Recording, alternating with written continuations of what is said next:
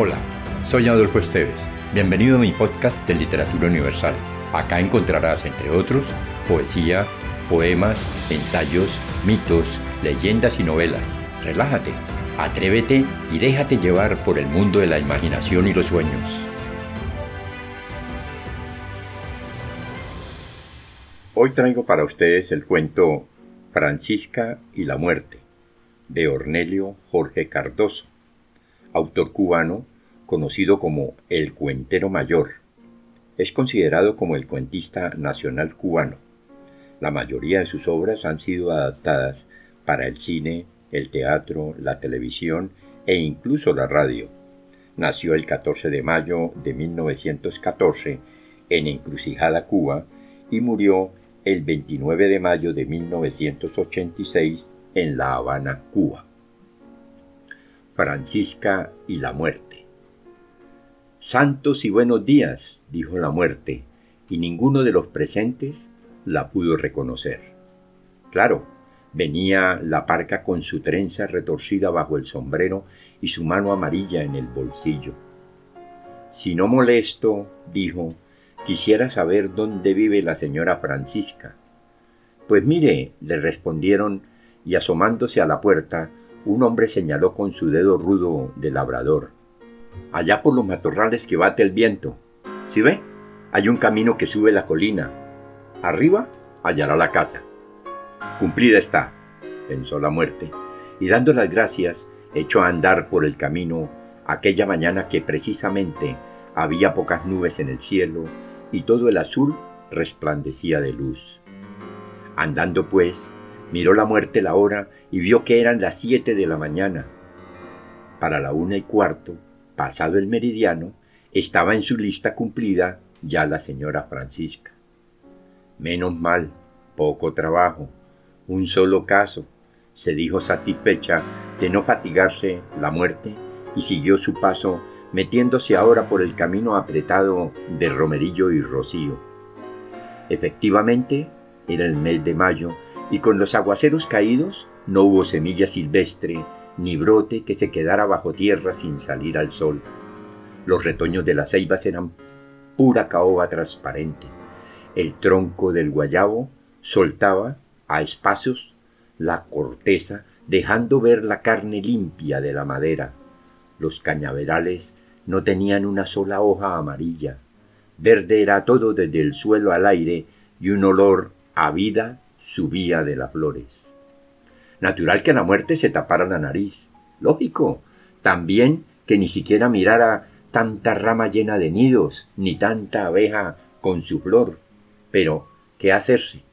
Estaba la muerte de paso por aquí, sin ser su reino.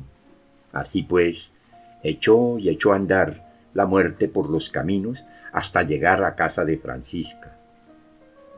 Por favor, con Dijo Adulona la muerte.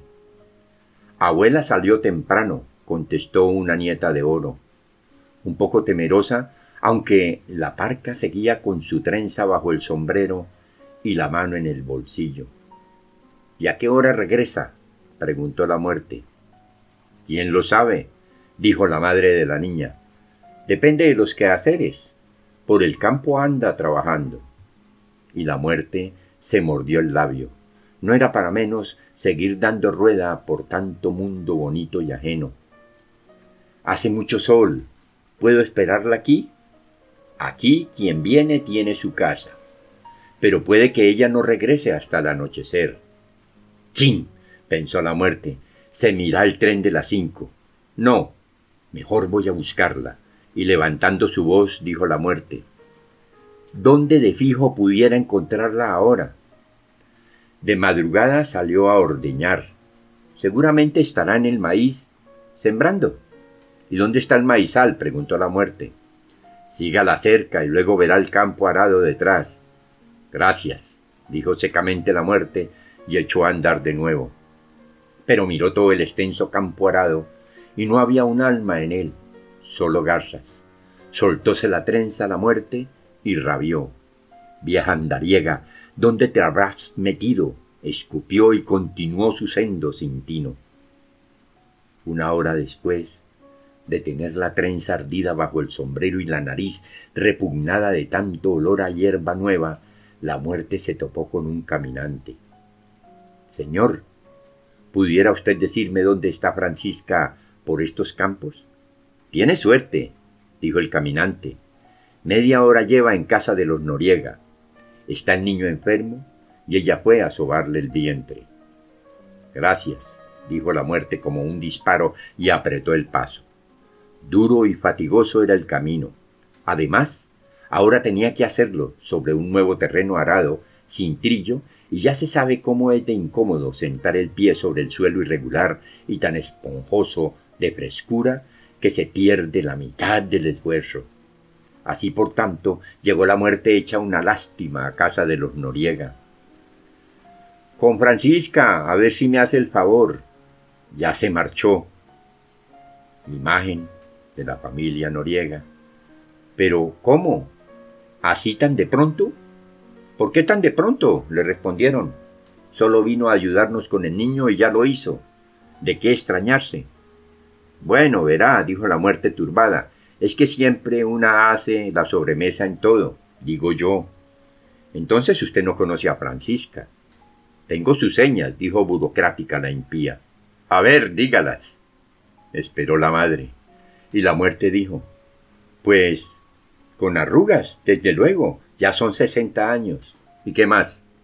Verá, el pelo blanco, casi ningún diente propio, la nariz, digamos, digamos qué, filosa.